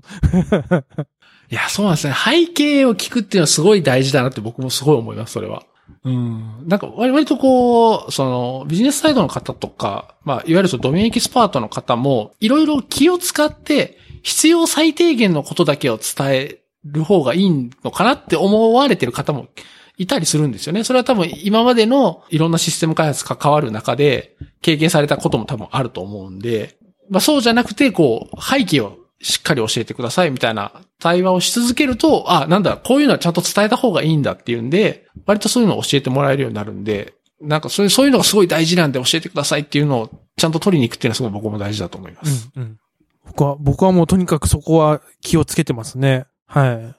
い。よく、あのまあ、チームの子とかにもよく言ってたんですけど、その、言言われたままのものを作らないようにしてねっていう話はやっぱよくしますね。はい。うんまあどうしても当たり前ですけど、システムの中身を分かっているのはこちらなので、どうしてもシステム上すごく実現するのが難しいことだったり、要求としては分かるんだけど、それをそのまま実現するとものすごい手間がかかるとか、あと、まあなんかパフォーマンス的な問題があるとか、っていうのを、なんかこう、そのまま鵜呑みにして作っちゃうと、まあ、どっちにとっても良くないことになっちゃうんで、うん。で、結構そういうのってこう、ちゃんと話をすれば、あ、なんだ、そんな大変なんだったら、じゃあこっちでいいよ、みたいなうんうん。ことは本当によくあるんで、あありますね、ありますね。うん。確かにそういうのを対話するっていうのはすごい大事ですね。はい。うん。じゃあ、そろそろ次の話に行きましょうかね。はい、わかりました。じゃあ、マイクロサービスの話。これはどういう話ですかね？これはですね、まあ、あの、DDD とかを、まあ、実践、実践とかしていくと、まあ、必ず話の延長に絶対マイクロサービスアーキテクチャ化っていうのが出てくると思うんですよね。で、その時に、あの、マイクロサービスって、こう、コンテキストに基づいて、えっと、切り出したサービスに対して、まあ、あの、API のコールだったりとか、gRPC 使ってとか、いろいろ出てくると思うんですけど、で、その時に、必ず、あの、データの同期どうすんのとかっていう問題が出てくると思うんですよ。で、その時に必ず、あの、イベント駆動でやりましょうって話が少なからず出てくると思うんですね。あの、すべてが API コールだけで済む、あの、アプリケあの、マイクロサービスって、多分すごい小さい、小さい世界の話かなと思っていて、あの、大きくなればなるほどイベント駆動って必ず大事になっていくと思うんですけど、だその時に、イベントソーシング皆さんどういう風にしてるのかなっていうのがすごい気になるんですよね。うん、うん、うん。シンバラさんはちなみにマイクロサービスでなんか作ったこととかってああったりしますか？いやー、えーとですね、裏にサービスがあって API コールで済むっていう程度ですね。ああ、なるほど、なるほど。いや、僕の場合はやっぱりこうシステムをまたいで、ほん本当にいわゆる分散トランザクションみたいなのがすごい多かったので、イベントソーシングは、まあ、結構対応するタイプなんですね。まあ、ドメインイベント作って、で、えっ、と、イベントソーシングなんで、その時のステータスというか、イベント名、イベント名というか、このイベントはどういうイベントでしたみたいな形でこう残していくんですね。あのーまあ、ミドルウェアは僕はもうアパッチカフカ大好きなので、アパッチカフカに投げて、で、えっ、と、アパッチカフカって、あの、コネクター機能がついてて、例えば MySQL とかにそのまま来たイベントをボンって突っ込んだりすることができるんですよ。あの、コード書かなくてできるんで、すごい楽なんで、結構対応するんですけど、まあ、その場合僕は、あの、Hadoop も大好きなんで、Hadoop HDFS にこうバーッと書き出すんですけど、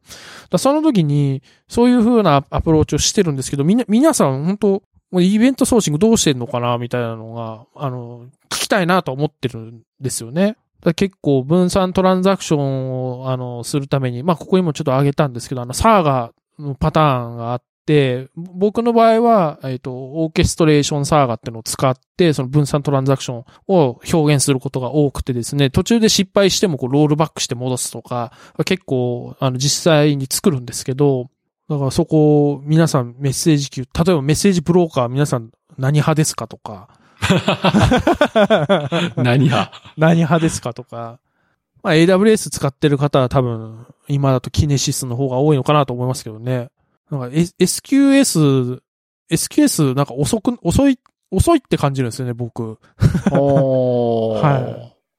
あとメッセージサイズに制限があるっていうのはありますね。ああ、ありますね。うん。はいうんまあでも、あれ2、2メガとかでしたっけ？なんか、確か、アパッチカフカだとそのぐらいあるんですけど、その、何メガってかなり、かなり情報量つぎ込まないといかないので、あれ SKS そんなに大きかったかな？ちっちゃいですかね。もっとちっちゃかったような印象があります。個人的にはこう SQS とキネシス比べたりとかも、あの、知ってて、実際に使ったんですけど、そのデータの同期のために、まあ、イベントソーシングで SQS、その当時ちょっと使ってみたんですけど、なんかすごい、なんかやったら遅くて、実装の仕方が悪いのか、覚えて、覚えてないっていうかわかんないんですけど、なんか、それまで、まあ僕結構クラウドというかオンプレ大好きな人なので、自分でこう、ミドルウェアインストールして設定して使うっていうのを結構ずっとやってきたので、なんかそれに比べてなんか随分 SQS 遅いなと思って。遅いっていうのは、延休して出休が遅いってことですか？あ、そうそうです、そうです。あの、コンシューマーで読み出すときに、その読読み出すまでになんかすごい時間があ空くというか、他のものだとこう、例えば、まあ、カフカとかだと、送、送るともうすぐ、まあ、コンシューマーが反応してすぐ取りに行くんですけど、うんうん同じ実装して、こう、SQS とカフカをこう切り替えると、なぜか SQS の方がコンシューマーがすごい遅いんですよね。おはいもしかするとこう、その取りに行くサイサイクルというか、例えば1秒おきに送ってくるとか、なんかそんな感じなのかなっていう気はしたんですよね。それから、まあ、S、SQS は全然使ってないんですけど、普通のなんかこう、まあ、ウェブアプリケーションで言うと、あ後でメッセージ送送る、メッセージじゃない、えっ、と、メールを送りますみたいな、あの、時間差どうでもいいですよっていうやつには多分全然いいと思うんですけど、まあ僕の場合はややっぱりそのイベントソーシングと CQRS を使って作ることがほとんどやっぱり多いので、SQS だとなんか、いや、全然ダメだなっていう感じですね。はい。あ、でも確かに SQS で使うときって、そのリアルタイムでこう、次のサービスを呼ぶっていうよりは、まあ、まあ言うたらこう、ワーカーにとりあえず預ける。で、こっちはレスポンスすぐ返すっていうような時に使うから、そんなにリアルタイムの連携が必要な時ではない気がしますね。そうですよね。うん、うん、うん、うん。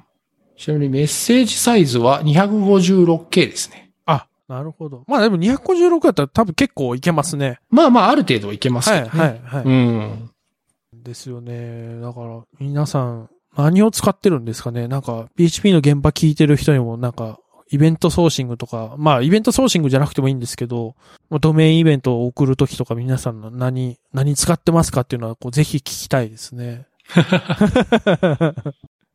はやっぱカフカをよく聞きますけどね。まあ、今だと多分圧倒的にカフカだと思うんですよね。あれはストリーミング処理もできるんで、あの、余計なイベント来た時にそのストリーム処理の中でこうトピックで弾いたりできるんですよ。なので、僕すごい好きで使ってるんですよね。マイクロサービスとか、あの、PHP とかでや、まあ PHP じゃなくてもいいんですけど、やってる方にこう、ぜひ、フィードバックをいいただきたいですね。これ使ってますと。そうですね。はいぜひ、じゃあ、ハッシュタグをつけてツイートをお願いします。はい。あとは、まあ、このマイクロサービスパターンの本がすごい、これまた本が良かったシリーズなんですよ。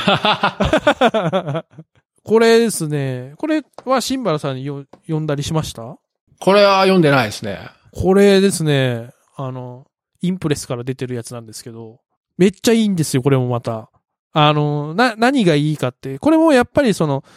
まあ、ドメイン駆動、ドメイン駆動とか DDD の延長上にその、マイクロサービスアーキテクチャがあるよっていう話なんですけど、ドメインイベントについての話とか、あとは、そうですね、イベントソーシングのその実装についてとかも結構細かく実は書いてあって、イベントソーシング、あと CQRS ですね、についても結構書いてあるんですね。で、あの、マイクロサービス作るときにやっぱりイベントソーシングと CQRS って必ず裏側ではよく使うので、まあ、必須の、あの、テクニックだったりすると思うんですけど、それが、あの、かなり書いてあるのと、あと分散トランザクションの、あの、作り方ですね。コレオグラフィーのサーガとか、いろいろ、まあ、さっき言ったオーケストレーションのサーガとかあるんですけど、それが、あの、すごいく事細かに書いてあってですね、本自体はかなり重厚なんですけど、これ、めちゃくちゃいいですよ。あの、気づきがありますね。なんか、あ、これ、やってたけど、こういう名前だったんだ、みたいな。まさにあの、さ、サーガとか本当そうですね。でなんでサーガっていうのか知らないんですけど、あ、このロールバックやるときにやってたこれ、みたいなのとか、気づきがあって、これ、まあ、ツイートもしたんです。ツイートでもちょっと書いたんですけど、あの、自分の知識の補完にもなって、これす、めちゃくちゃいいですよね。おー。いや、サーガパターンとか、僕は実装はしたことないんですけど、すごい大変そうな気がするんですよね。その、ロールバックするときロールバックするときって、これは、えっ、と、各サービスに取り消しのリクエストを送るんですか？その取り消しのイベントを発行するんですか？えっと、API でやる場合とイベントでやる場合があるんですけど、まあ、結果的にはその取り消されましたよ。なので処理をあの戻してくださいねっていう指示はどっちにしろあの出すって感じになりますね。はい。でもその時ってもう処理は完了してるわけじゃないですか。あの、例えば A、B、C って3つのサービスがあったら A と B は成功してるけど C で失敗したら C からまあその取り消しの API なりイベントなりを発行して A と B のトランザクションを戻すわけじゃないですか。そ、それってどうやって戻すんですか？まあ普通にもう、まあ API があれば、戻す API があればそれを叩きますし、あとはデータベースそのまま直接いじらないといけないときは、まあデータベースそのままいじっ、元に戻して、で、イベントストアに、あの、前の状態が必ず残っているので、必要なデータはそこから読み出してきて、戻すっていう感じですね。うーんははい。だからすごい泥臭い処理って言えば泥臭い処理ですね。い。イベントストアはどっか別のデータストアがあるってことですか？あ、そうです、そうです、そうです。あのー僕の場合はまあ、先ほど言ったように、か、あのーカフカからそのまま HDFS にバーって書き出すことが多いので、えっ、と、HDFS を参照するときに、僕、あの、アアパッチスパークを使うので、で、スパークで、あの、読み出してきて、まあ、戻していくって感じですね。アップデートして前の状態に戻していくっていうことをよくやりますね。はい。スパークって割とそういうこう、リアルタイム処理にも使えるんですか？あ、結構いけますね。あの、いわゆる、なんていうんですかね、マイクロバッチっていう考え方で、あの、1秒間隔とかで動くんですね。で、普通にあの、カフカ連携させて、イベントを受け取ってそのままスパークの処理を走らせるとかもできるので、ははい。それで、あの、そこが気に入って結構使ってますね。もちろんその、あアパッチカフカ自体も中でストリーミングはできるんですけど、えっ、と、スパークに投げて、で、スパークから他のデータベースを参照して、あの、カフカから流れてきたデータをくっつけて処理して、HDFS に書き出すとか、だからそういったことも結構できるんで、かなり、かなり使ってますね、スパークは。ああ、はいなるほど、なるほど。はい、はい。なんかこう、イベントソーシングっていう言葉が、文脈によって若干なんか意味が違うなって僕感じる時があって、も、もともとっていうか、僕が知ってたイベントソーシングって、えっ、と、その何かデータを書き換える時とかも、全部イベントを記録していって、そのイベントを、を全部言うと適用すると最新のデータになりますよと。それがイベントソーシング。で、それを複数サービスで構成するとか、その、いろんなサービスにその、イベントを波及させるとかっていうのは、なんか別にイベントソーシングっていう枠だけの話じゃないのかな。それよりもっとこう、広いスコープの話なのかなと思ってたんですけど、それってなんか合ってます？認識として。そうですね。まあ、それが、まあ、ドメインイベントだったりとか多分すると思うんですけど、まあ、イベント送信が基本的にその、まあ、元に戻せることっていうのがベースなので、イベントストアとイベイベまあ、ドメインイベント組み合わせて使うんですね。そうですね。なので、イベントソーシング自体はそうですね。で、多分イベントとイベントソーシングは多分ごごっちゃになっちゃうと思うんですよね。で、普通のドメインイベントとかだと、まあ、ドメインイベントじゃなくてもいいんですけど、だと、あの、何々が起きました。あと、こういうイベントが起きました。例えば、ユーザーに、あの、メールを送りましたとか、なんかそういう感じでなるんですけど、イベントソーシングだと、それだけだと元に戻せないので、え、まあ、エンティティそのままズボンって突っ込むってことはまずないんですけど、まあ、エンティティを構成できる何かの値をこう一緒にくっつけて、送ってイベントストアに入れる。みたいな形で、まずこう、頭からやれば元に戻るように、最新に戻るよねっていう状態にしていくので。そうですね。なので、合ってると思いますよ。ははい。イベントソーシングって、まあ言うと、銀行の通帳みたいなもんですよね。あ、そうです、そうです、そうです、そうです。そうです。ああいうふうにイベントがずっと記録されていくから、ど、どの時点にも戻そうと思ったら戻せる。再現できるっていうのがイベントソーシングかなと思うんですけど、最近よくイベントソーシングの話が出てくるのは、前言うとわマイクロサービスとかの話でイベントソーシングの話が出てくるんで、あれなんかすごいスコープ広いなと思いながらいつも感じてたんで、もしかして用語の意味がちょっと変わったのかなとかちょっと思ってたんで、ちょっと確認してみました。ああ、なるほど。変わってないです。大丈夫です。うん、なるほど。はいよかったです。そうです。でも、そうですね。イベントソーシングとかやっぱ CQRS は、ぜひ、まあ、この PHP の現場とか聞いてる人もこう、習得してももらえたらいいなと思いますね。あの、すごい考え方のやっぱ幅が広がるので、うんうんうんうん。あとミドルウェアがこう大好きになるっていう特徴もあると思うんですよね。いろんなものやっぱ選定して自分で選んでとかやらないといけないので、これはおおすすめ、おすすめっていうかまあ、人によっては大げさなパターンですけど、まあある程度のあの、サービスをやられてる方だったら、ぜひ導入してもらえるとこう、メリットがわかるかなと思いますね。うんはい。いや、これ、も、もともとマイクロサービスになってたんですか？それとも、竹澤さんがマイクロサービスに切り出したんですか？あの、切り出したんですね、これ。はい。まあ、いわゆるレガシーな塊のサービスがあって、で、それを全部作り変えるっていうのは現実的にどうしても不可能だったんですね。あの、もちろんリソースの問題もありますし、かけるコストと見合わないとかも、まあいろいろあるので、じゃあ、一番メリットがあるところはどこだろうみたいな感じでみんなで、あの、対応箇所を見つけて、じゃあここだけもう切り出そうぜっ、つって、まあどっかのペー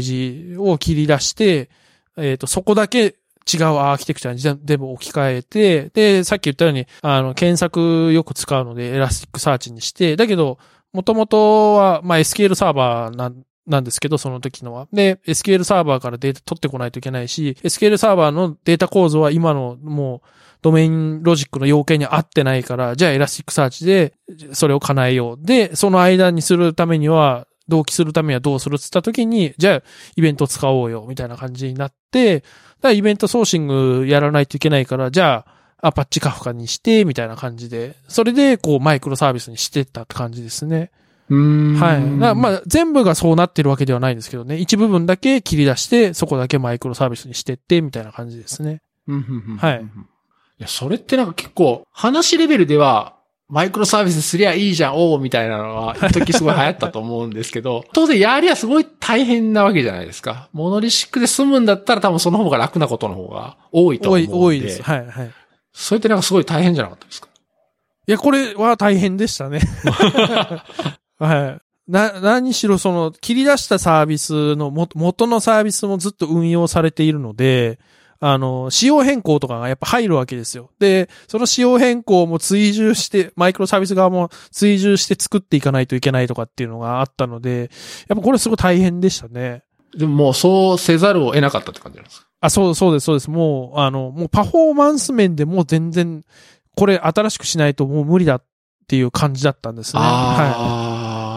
で、それで、まあ、パフォーマンスも全部回復させて、PV も元に戻してとか、あの、やったことによってやっぱり得られるメリットっていうのは最初にやっぱ説明しないと、まあ、どこもそうだと思うんですけど、やらせてもらえないと思うんで、そこら辺はもうあらかじめ見積もり出して、これ、これをやると PV が元に回復して、例えば広告の、あの、インプレッションが、こう、良くなりますよとか、あの、そんな感じで結構、あの、説得していって、あの、やら、やらしてもらったっていうのはあるんですけど、大変ですよ。だから、モノリスで済むならモノリスで作った方が絶対いいです。うん。はいそうなんですよね。だから、できるだけこう、避ける方向で僕はよく考えるんですけど、うん、まあまあ、でもどこもそうでしょうね。やらざるを得ない動機があるから、もう、一枚岩じゃできないってなってからやるって感じでしょう、そうでですね。だから、あのーだ、だ、まあ、なんて言うんですかね。やっぱり、まあ、マイクロサービスの勉強会とかもよく行くんですけど、マイクロサービスアーキテクチャかでしかないと思うんですよね。マイクロサービスアーキテクチャで最初から作るっていうのは多分選択肢としては絶対なくて、なぜならドメインが育ちきってないので、やっても多分意味がないと思うんですよね。で、後でドメインのこう、モデルが変わった時に最初からマイクロサービスで作っていくと、多分、障害だらけになっちゃうと思うんですよね。多分そういう、あの、ところも実際にあると思うんですけど、だからやっぱり、そこは一つ意識しておいた方がいいかなと思いますね。なんか最初からマイクロサービスではなくて、モノレスで一回作ってから分解っていう方が、僕は一番、まあ大変ですけどスムーズだと思いますね。うんはい。じゃあ、今同じようなものを作るとしても、やっぱり最初は、モノリシックに作ります。まあ、ものによりますけど、まあもう多分、モノリスで作るかなって気はしますね。ああ。はい。もう、マイクロサービスするなら、もう本当にやっぱドメインが育ってきて、もう後が見えてきた頃の方がやっぱり今選択肢取る、選択肢として取るとしても多分そうすると思いますね。なんか明らかに絶対変わらないだろうっていうものは最初からマイクロサービスで多分作ると思うんですね。例えばユーザーの認証だったりだとか、多分そういうのは絶対基本的に変わらないと思うんで、そういうところはいいんですけど、それ以外はもう多分モノリスで作りますね。同じのを今ややるとしても。おー。はい。いや、これはだから深い言葉ですね。なんかその、もう、もう出来上がってね、やるノウハウもあって、分かってる人が次やるときは、でもやっぱりとりあえずは、モノシックでやるっていうのは、うん。いや、いいですね。まあ、ぼ僕の場合はですけどね。うん。は。いや、なんかあります。僕は逆パターンですけど、マイクロサービスがすごい入り出したときに、なんとなく、その、開発プロジェクトやマイクロサービスでやろうみたいな機運がすごい高まっててですね。で、結局それは、僕自身もやりたいなって気持ちはありつつ、よくよく考えて、それをやらなかったっていう経緯があったので、やらなくてよかったっていうのは、思います。あの時やってたら絶対うまいこと言ってないっていうね、いや、そうです。あの、考えないといけないことがめちゃくちゃ増えるので。そうそうそう、そうなんですよ。はい。まあ、よくあることで、そもそもだからディプロイどうするんだとか、複数サービスで波及するような仕様変更があったときに、じゃあ、二つのサービスについて、なんか考えてやっぱりディプロイしないといけなくて、うん、で、単にディプロイだけだ、で、それでうまくいけばまあいいんですけど、ロールバックしなきゃいけないときじゃあどうすんのとか。はいはい。ありますね。だから、うん、やっぱりこう、おいそれと手を出すもんじゃないなと。そうですね。まあ、そこら辺はこう、PHP とかだと LL なんでこう、モノリストで動いててもこう、ロールバックしようと思ってもすぐ簡単にできるので、まあそういうところはいいなと思うんですけど、マイクロサービスになるともう、あのサービスは違う言語で作ってて、またコンパイルし直さないといけないとか、絶対出てくるので、そうです。だからそこら辺はもう難しいですね。もう、やり、本当やっぱ分け方間違えると、リリースするときにも、全サービス結局リリースしないといけないみたいになって、あのサービスリリースした後にここやって、次ここやって、みたいな。なんか結局そうなっちゃうんで。まあ、いわゆる分散モノリスってやつですね。あ、そうそう、そうです、そうです、そうです。そうなってしまうことがやっぱ多いんで、最初からは作らないですね。はい。なるほど。じゃあ、最後に、竹澤さん大好きなハックの話でもします そんなにないんですけどね。あの、まあ、PHP の8が今、RC で出ましたよね。ハックから結構機能が輸入されてると思うんですよ。あの、コンストラクタパラメータプロモーションとか、あと、アトリビュートはまあまだどうなるかわかんないですけど、今はあの、ハックのものと多分同じものが来てると思うんですけど、あとまあじっとコンパイラーが来たりとか、だから結構ハックからのあの輸入が来るイメージがすごいあるんですね。まあ作ってるのがあの元々ハック作ってた人が確か今コミッターでいると思うんですけど、あの、サラ、サラってあの、もともと Facebook にいた人が、確かそこら辺の機能を作ってたと思うんですけど、だから、まあ、PHP がこう、ハックに近づくにつれて、は今のハックはどうなってるんだっていうと、あの、PHP アレイがついに全滅したとか、いろいろあってですね。はい。もうアレイって書けなくなったんですよ。あ、そうなんですね。はい。で、あの、P、PHP の、あの、アレイ、イテレーターとか、あと、リカーシブルのイテレーターとかあったと思うんですけど、あそこら辺もう全部削除されたんですよ。へえ。あ、SPL がなくなったってこと？あ、そうそうそうそうそうです、そうです。SPL 自体削除されて、すごいドラスティックに消したなっていうぐらい削除されたんですよ。すごいっすね。え、これはでもさすがに結構影響大きいんじゃないですか？これは、まあ、ど、どこまでそのハックを使ってる人がいるかに多分よると思うんですけど、で、僕はあの自分でハックのフレームワークを作ってるので、もちろんそれに追従したんですけど、でも、言ってもそんなに対して影響はなかったですね。ああ。はい。あの、エラー、エクセプションのエラーハンドラーのところとかもあれ、あれでして PHP だとすると思うんですけど、あそこら辺が SPL 自体がなくなったので、えっ、と V、V アレイってやつがハックにあるんですけど、まあ、順配列の、あの、ベクターとはまたちょっと違うんですけど、まあ、V アレイってのがあるんですけど、まあ、それに置き換えたりとかで済んだので、そんなに僕自体は影響はなかったですね。ああ。はい。あ、そうか。もう PHP 互換じゃなくなったから、あの、一時ハックっていうか、まあ、HHVM がすごく流行った時って、PHP7 よりもっと前で、言うとこう、速くなる PHP エンジンみたいな、触れ込みで多分最初ってすごい広がったと思うんですね。だからそのイメージで、PHP コードなんだけど HHVM で動かすみたいなことを今もやっているところは、あそれが PHP サポートがなくなっても割と PHP のコードベースってたくさん残ってたような気がするんですけど、そういうとこってすごいなんか困らないんですかね、これって。あ、多分そういうところはもう全く、こう、対、対処できないっていうか、かなり書き換えないといけないと思いますね。うーん、そうですよね。はい。あの、あれ以外にも、あの、参照渡しが4.0ぐらいまで使えたんですけど、参照渡しもなくなってしまって、あの、イン、インアウトっていう書き方があるんですけど、それに書き換えないと、その参照は、いわゆるそのポインターみたいなことができないとか、もう結構変わってるんですよね。で、で、今だとですね、あのー両、両方っていうかあるんですけど、あの、PHP だとタグに、あの、ハテナ PHP ってあ一番最初に書くと思うんですけど、今ハックだと、あの、HH って書かなくても動くんですね。へえ。はい。か、あの、拡張子をドットハックにすると、いわゆるストリクトモードで動くように今もうなっていまして、だからそこら辺とかも結構変わったりとかしてますね。じゃあもう、ハックでは、ハテナ PHP って書くと動かないハテナ PHP はもう動かないです。動かないですね。はい。はい。ドット PHP は動くんですけど、ドット PHP で、あの、ハテナ HH は動くんですけど、あの、ドット PHP でハテナ PHP はもう動かないですね。ああ、はいなるほど。はい。え確か Slack って Hack 使ってましたよね？そうですね。あの、こう、はい。なんかビジネスロジックのところを確かハックで作ってたと思いますね。あの VS Code の、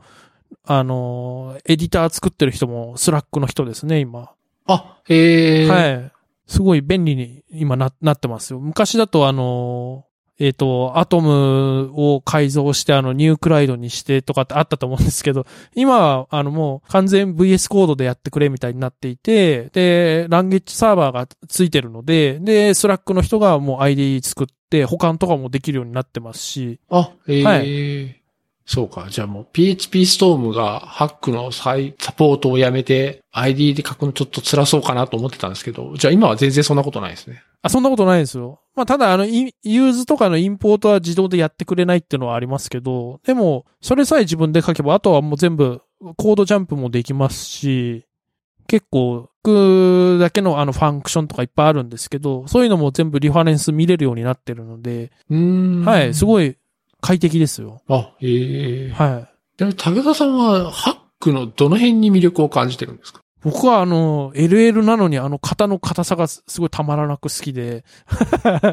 で、あ、の、タイ、まあ、それも全部タイプチェッカーのおかげなんですけど、た、いかにタイプチェッカーに教えるためのコードを書くかっていうのがすごい楽しいんですよね。で、タイプチェッカーに分からせるように書くと、あの、IDE で認識してくれて、あの、保管聞くようになるんで、で、嫌でももうジェネリクス使わないといけないとかってなっていくんですね。そこでこう、すごい型に対して、すごいこう、なんか、こう、なんていうんですかね、ハックってこう、PHP の像で言うとあの、サイボーグ化された像がよく 出てくると思うんですけど、もう、なんか、あんな感じですね。こう、なんか、陽性ギブスつけられたみたいな感じで書けるのが、なんかこう、まあ僕多分ちょっと M だと思うんですけどね。なんかそれが、それがすごい好きで。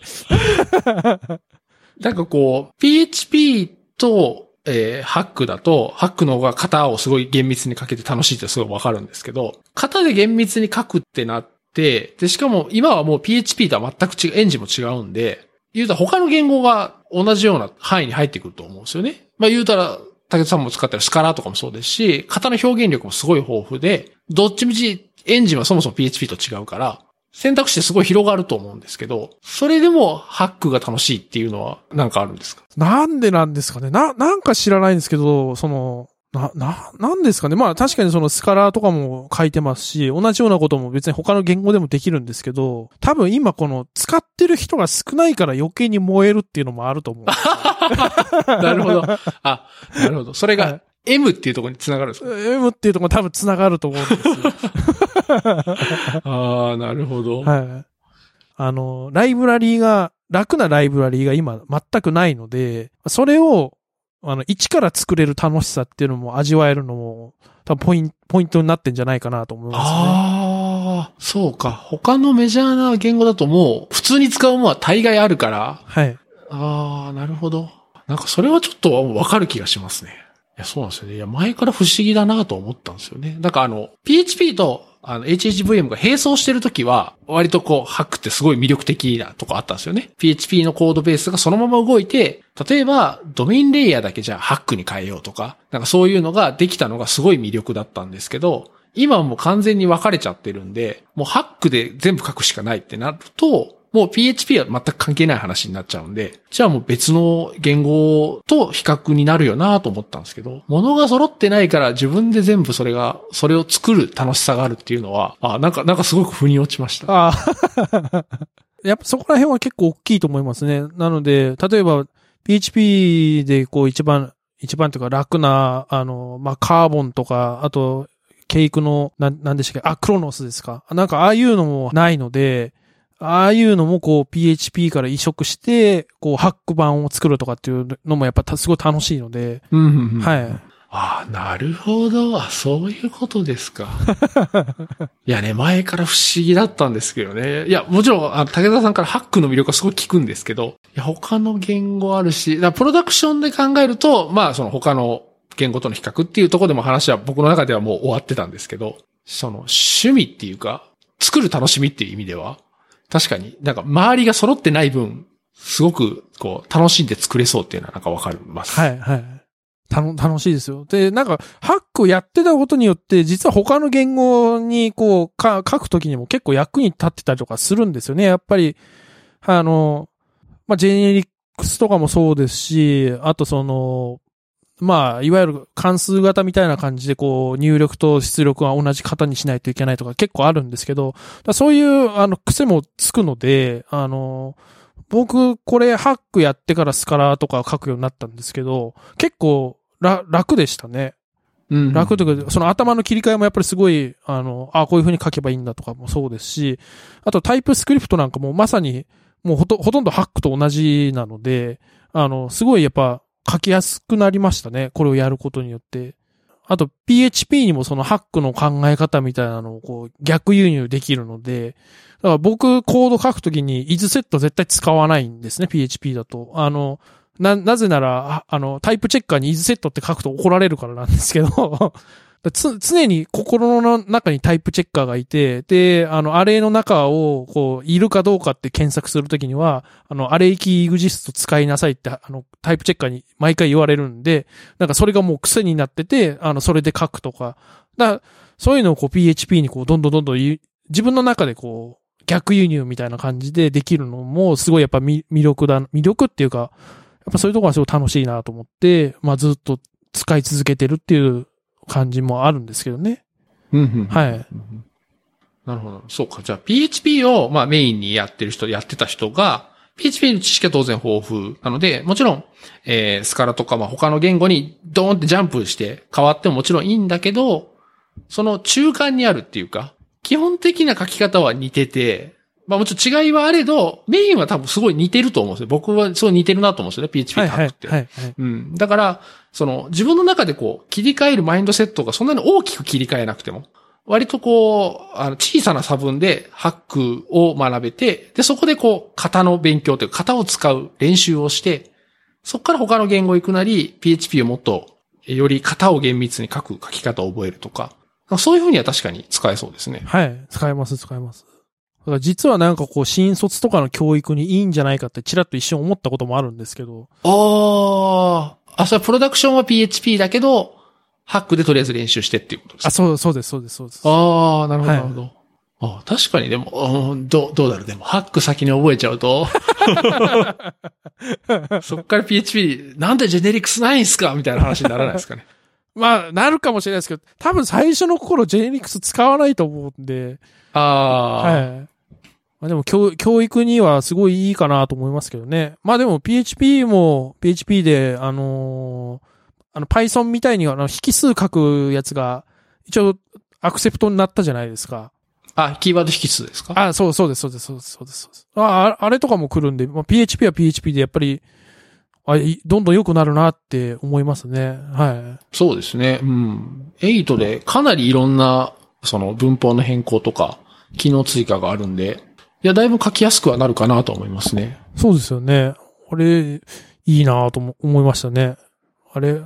あれ、ハックにも欲しいですね。あ、ハックはキーワード引数ないですね。ないです、ないです。ああ、はい。そっかそっかそっか。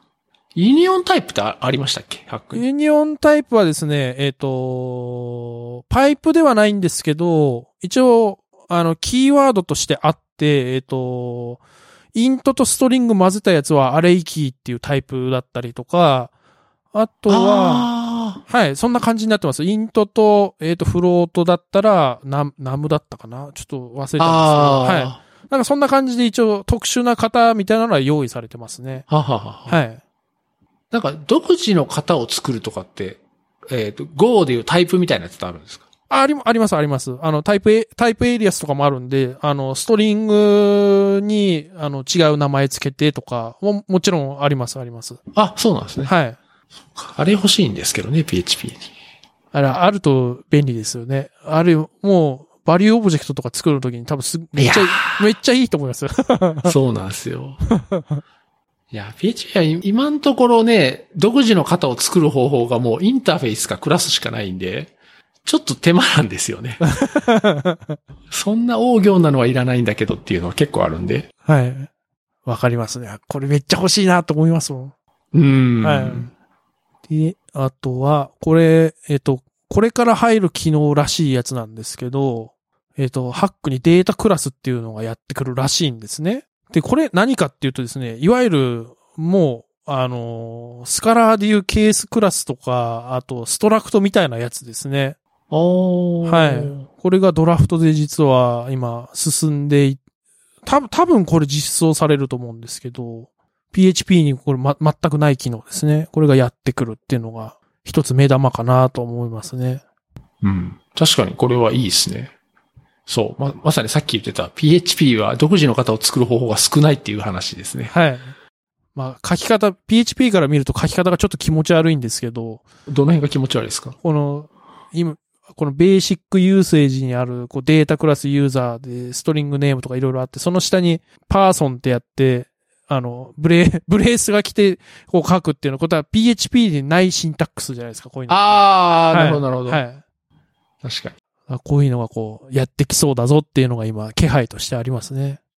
ハックは僕はもう最近全然追ってないんですけど、割とこういう、その新しい機能とかもどんどん入ってきてる感じなんですか？あ、入ってきてますね。あのーまあもちろんその PHP の機能削除っていう方がメインだったりはするんですけど、あのーちょっと前までできなかったんですけど、あのージェネリックスから直接クラスを生成するとかっていう機能も入ったりですとか、あの、結構頻繁にしてますね。いわゆるこう、ジェネリックスって入ってくる型をこう制限して、これしか入りませんよってするんですけど、ストリングとかはもちろん入できないんですけど、例えばそこに、えっ、と、t as なんとかクラスっていう風にして、えっ、と、あるクラスが来て、来た時にもうこのクラスが来るっていうのは分かっているので、まあ、インスタンス生成できますっていうことになるんで、そのまま、まあ、new t で、あの、クラス生成の中でやらせるとか、そういうことができるようになったりだとかはしてますね。うーんはい。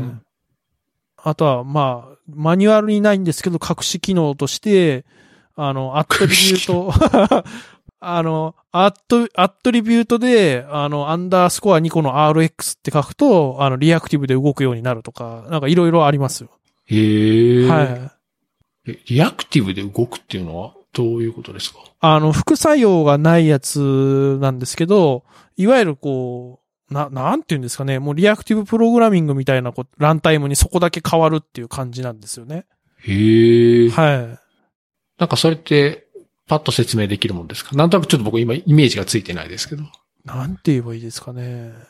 まあ、マップの操作とかですかね、を、こう、まあ、タスクとして積んで、もうバババって処理させるって言えばいいんですかね。なん、なんて言えばいいんですかね。はいはいはい。いや、なんか普通に、普通のクラスとかで、とか関数とかできそうなもんですけど、なんかその特別にエンジンが切り替わるっていうのはどう、どういうことなのかなと思って。そうですね。並列で動くってことですか？そこは、いや、えっ、と、並列っていうわけではないんですけど、並列の時はまあ、アシアシンクって書けばいいんですけど、並列ではどうやらないんですよね。おい。はい。ただ、ランタイムを少し変えて処理どうやらさせるらしくてですね。まだ、あの、正式機能ではないんでマニュアルに載ってないんですけど。ああ、なるほど。はい。その、リアクティブにも一応種類があって、RX と RX シャローと RX ローカルっていうのは3種類あるんですね。うん。ただその3種類の違いが、あの、マニュアルに載ってないんでまだわからない。え、そもそもマニュアルに載ってるその機能どこから知ったんですか？これですね、あの、ハックのライブラリーですでに使われてるんですよ。ああ、なるほど。はいあの、HHVM の、あの、あ、ハックのい、いわゆる SPL みたいなのがあって、あの、HHVM、HSL っていうやつがあるんですね。で、これにいわゆる便利関数が入ってるんですけど、で、そいつがもう中で使ってるんですね。結構この、あの、HSL っていうやつから、あの、学ぶことは多いですね。うーん。はいあ、パイプで繋いでいく演算子、ハックにあるんですね。あ、あります、あります。パイプオペレーターですね。ありますよ。これも欲しかったんですよね。PHP で RFC で出たんですけどね、一時。あー、出てましたね。通らなかったですね。あれ、あれですもんね、あの、無、無名関数とか、コールバック、PHP 結局 FN になったじゃないですか。あの、ハックだと、あの、ディープ、ディープアローになるんですけど、うんうんうんうんああれ、ハックと同じだったら、書き換え なくてよかったのになって思ったんです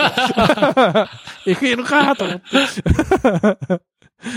いや、でもまあ PHP はでも、相変わらず8になっても貪欲ですよね。なんか他の言語のいいとこは、どんどん取り込んでいこうっていうのが。いや、いい、いいと思いますよ。いや、僕は好きですね。うん。どんどんどんどん進化していくと思うんで、非常に楽しみですね。そういう意味ではやっぱりこう、ハックはね、PHP とは違う路線になっていきましたけど、まあ独自にどんどん進化していってるんで、PHP にとってもこう、いい、まあ言うとお手本っていうか、になってますね。そうですね。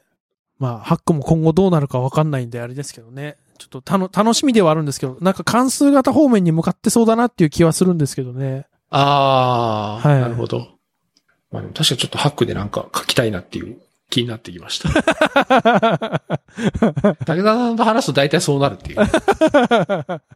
や、でも VS コードでも保管もバッチリできるっていうのは、いい材料ですね。いや、いい、いいですよ。もう、一昔前の